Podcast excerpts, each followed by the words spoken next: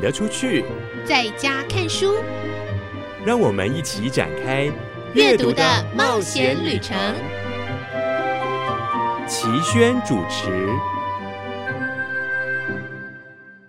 各位亲爱的朋友，我是齐轩，很开心跟您在空中见面。今天是我们台东过年的最高潮，当然还要接续一两天左右的热闹。之后呢，大家就应该要收心了。收心的方式有好多种，其中之一，我觉得从阅读里面慢慢的把心收回来，是一个不错的选择。不知道您的想法是什么呢？所以，我们今天来踏上收心的旅程，慢慢的、慢慢的把我们的心沉静下来，走回日常，好好的过日子。各位亲爱的朋友，我是齐轩，欢迎来到懒得出去在家看书的选书单元。今天跟您选的是一本出版已经比较久的书，大块文化的《乞丐国王的时光指环》，作者是裘尔班伊奇，译者是陈建民。不知道还有没有朋友对这本书有印象，或是你早早就读过了？深深喜爱这一本书，那我们今天就一起来回味一下。有时候人生的。难关就像谜题，等着我们找出答案。譬如失去了重要的东西是好事还是坏事？譬如为什么接近了死亡，也就是向生命靠近了？又譬如事情的真相像个又老又丑的女人，这个时候该转头不看，还是上前拥抱？在试图解开谜题的过程里，聪明才智未必派得上用场，笑声才是最重要。的工具，因为幽默可以扛起人生的沉重，偶尔要用到眼泪，因为被泪水洗涤过的哀伤会变得稍微轻盈。过程中不妨听听别人的故事，在里面寻找一点点的灵感，或者你也可以什么都不做，就静待时光来揭示意义，因为谜底会自己走向你。本书的作者必须回答一道超级的难题：他失去了声音，还能不能说出好听的故事？这一趟黑暗的解谜之旅，最后他在最安静的地方找到了声音，把一场看似诅咒的遭遇变成了祝福。生命的转折与段落间，埋伏着你无法准备的泪与笑。假如你走到了最艰难的地方，请仔细在身边寻找，必定有一颗甜蜜的野莓果，提醒你人生多美好。我概略的介绍，你一定有很多很多的疑问。就像这一本书提到，人生其实比较像谜题，而不是直接告诉我们你的故事会怎么样。就像。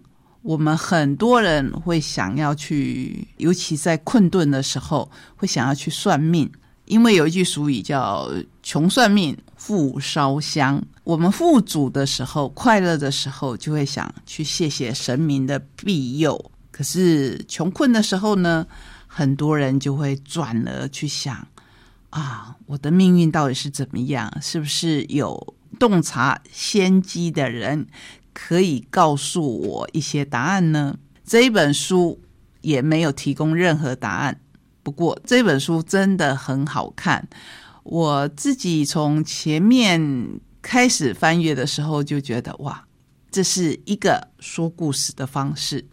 好，我们来介绍作者裘尔班伊奇，毕业于美国斯坦福大学，主修英文、创意写作与说故事。一九八三年，在旧金山展开了说故事的职业生涯。一年以后，陆续前往世界各地，讲述与采集各地的民间故事。一九九一年，录制了他第一本有声作品《来自远方的故事》，获得全美图书馆协会的年度最佳有声出版品金奖和家长协会的年度作品奖。在这前面听起来是不是都很顺利？也听起来觉得很讶异，有人是以说故事为行业的。可是接下来，我们可以说，老天爷也可以说是他口中的上帝的考验就来喽。一九九七年被诊断出罹患了甲状腺癌，手术后癌症痊愈了。可是他的声带受损，从此无法正常发音说话。他当然渴望声音能够回来，虽然医生说机会微乎其微。本书写的就是那一段经历。你会问我齐轩，那后来他的声音回来没有？我就要请你来看这一本书。这本书是由一个又一个的故事串成，主要的骨干当然就是我们刚才提到。作者他本身的经历，在他以说故事为行业，而且相当成功的时刻，他突然罹患了癌症，而且让他的声带受损。这让我想起身边的朋友啊，乃至于我自己经历过的，当然也是会影响我的生活，可是没有像这一本书的作者影响的那么大。我身边也有朋友。比如说，他本来以摄影为业，结果他受伤的部分偏偏是眼睛。有时候我们真的不知道上帝给的难题答案在哪里，或是我们甚至不知道为什么上帝要给这样的一个问题。这本书里面好看的还有他用很多很多的故事，别忘了他本身就是一个说故事的人，来串联整本书。序曲是乞丐国王。且让我向各位说一个故事。好久好久以前，发生在古老的耶路撒冷城，所罗门王君临天下的时代。当时他的权力如日中天，过人的智慧，举世莫不听闻。因此，他把耶路撒冷带领至最富强康乐的太平盛世。他是世上最幸福的人，而他本来可以就这样快乐过日子的，都要怪一场奇怪的梦。这场梦就是他的父亲大卫王出现了，告诉他说：“吾儿听好，你也得盖一座宫殿。这个宫殿必须跟天上的耶路撒冷城一样的华丽，而且整座建筑的新建过程当中不能动用铁器，因为铁器乃兵戎征战的象征，万万不能用在祈求和平的神殿上。于是所罗门王不得不找到了。”大魔王来帮忙，那这个大魔王有没有帮他完成宫殿呢？当然有。可是过了七年以后，精雕细琢的神殿大功告成，所罗门王就把阿叙马代换到眼前，现在正要依约。问你一个问题，你回答以后就能恢复自由之身。这么多年来，我见识到你变了不少把戏。正身为伟大的仲裁者，人民常常要求我判定何为真实，何为虚幻。现在朕要问你，你能教我一点关于虚幻的事情吗？这个大魔王一听，开始狂笑，狰狞的笑声响彻整座耶路撒冷。虚幻。啊，伟大英明的所罗门王啊，你可真会折腾魔鬼啊！居然想认识虚幻这个东西？不不不，陛下，这一桩事情太扯了，想都别想。不过嘛，要是你肯把手上的戒指拿下来，这个戒指，所罗门王统治天下乃至于获得智慧的东西，他会不会拿下来借给这个大魔王呢？这是故事的开端。后来他真的经不起诱惑，把。珍贵的戒指取了下来，虽然群臣都齐齐以为不可，拼命的劝他。为什么以这个故事为开端？更有意思的是，因为这个是续篇，所以作者选择的第一个故事，其实是我们非常熟悉的塞翁之马焉知非福，来叙述他罹患癌症乃至于动手术的过程。我们继续来讲今天的选书。乞丐国王的时光指环，大块文化在多年前出版的，希望你还可以找到这本书，因为它相当的好看。里面，当我们的主角失去了他的声音的时候。第一个，他没有办法再磨声；第二个，当然会影响到他的家庭生活，因为他本来就是一个说故事的人。你想，家里就有一个会说故事的爸爸，对小孩子来讲，床边故事是多么的方便。可是现在，他失去了声音，再也没有办法跟自己的小孩说故事，即便发出声音，也都是非常困难的。这时候，他遇到了当初教他怎么把故事说得更好的老师。这个老师现在也是又老又病了。他们又回到了当初他每次去跟老师请教如何把故事说得更好的小屋。这个老师不是我们印象中那种很和蔼可亲、慢慢教导你的老师，他会不断不断的抛出问题。他就问我们的作者说：“我说啊，最能把人生搅得一团乱的，莫过于我们自己对人生的期望。我们自以为比上帝精明，但是上帝是天下最棒的讲故事大师。结果呢，上帝能眼往下一瞧，某个家伙喜滋滋的，自以为什么都懂，于是偷偷的绕到他屁股后头，冷不防就踹他一脚。”或者在你的情况里，就是重重的踩你一脚，朝那个脚拇指“棒”的一声，作者就会觉得说：“啊，真的是这样子吗？”然后他的老师雷米就说：“我们常常老是想着生活应该不止这样，我应该赚更多的钱，我应该成名，我应该更漂亮，大家都有一大堆的应该。”就像我认识的一个家伙，整天都对自己说：“我应该能开口说话。”他在讽刺的当然是作者。最后也举自己为例，他说他本来很喜欢很喜欢冲浪，在浪头上，他总觉得人生就可以这么顺利。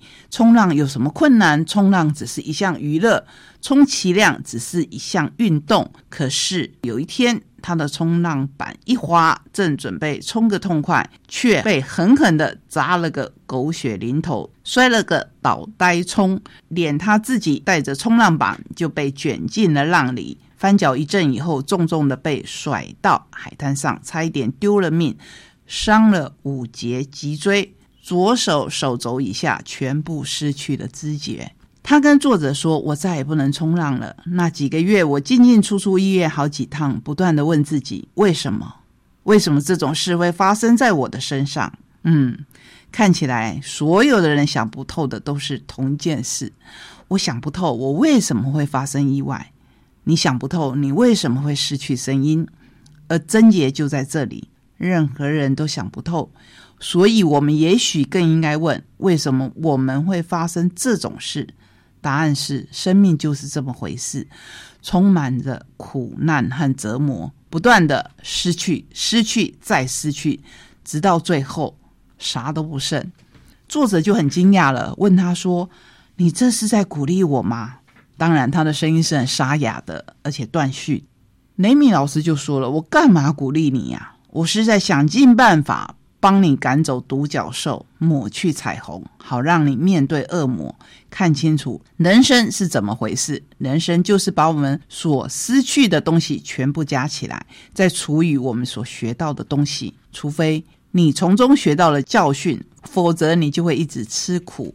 未来已经从你的指缝间消失，过去也不能复返，你啥都不剩，你剩下什么呢？只剩下当下这一刻，就在眼前，就是现在。这本书真的是充满着，我也不想说它是睿智之言，可是看完绝对可以带给你深深的感受。最后，我们回到了尾声，你还记得大魔王跟所罗门王所去的那一个指环吗？失去了指环以后，所罗门王就坠入了几乎像地狱一般的生活。他流浪了一辈子，独自坐在船上，孤零零的在海上飘荡。有一天，他飘荡在海上，好像再也回不到岸边。这时候，他陷入了沉思：啊，原来是这个样子啊！失去了一切以后，他反而心平气和了，终于接受了老天爷对他命运的摆布。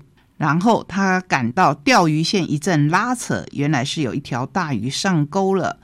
他拉呀拉的，拉的小船跟着他左摇右摆，团团转。他钓起了这一只庞大的鱼，躲开了鱼腹，赫然发现鱼肚里还有别的被他吞进肚的小鱼，其中有一条是他从来没有看过的蓝色小鱼。虽然老了，也行将就木，却还是有求知的精神。他把那条小鱼破开，登时愣住了。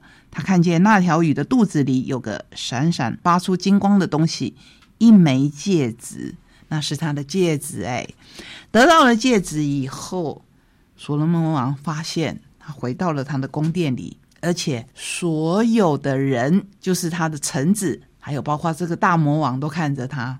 原来，在他以为的一辈子，其实只有一个小时在宫殿上，而且沉思不语，所以让所有的臣子都默默的等待。在他觉得已经过了非常非常辛苦、毫无希望的一辈子以后，他得到了指环，因为他得到了谜题的答案。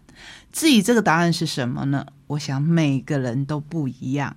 就像书上说的，这个男人得了喉癌，无法开口说话，他以为他将会失去一切，后来才发现，原来这是一趟寻求答案的旅行。最后。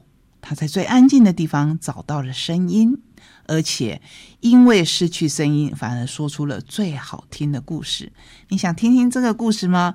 这是我们今天为您准备的选书，去找找看。我希望你还能够找到这一本书，听到这一则又一则好听的故事。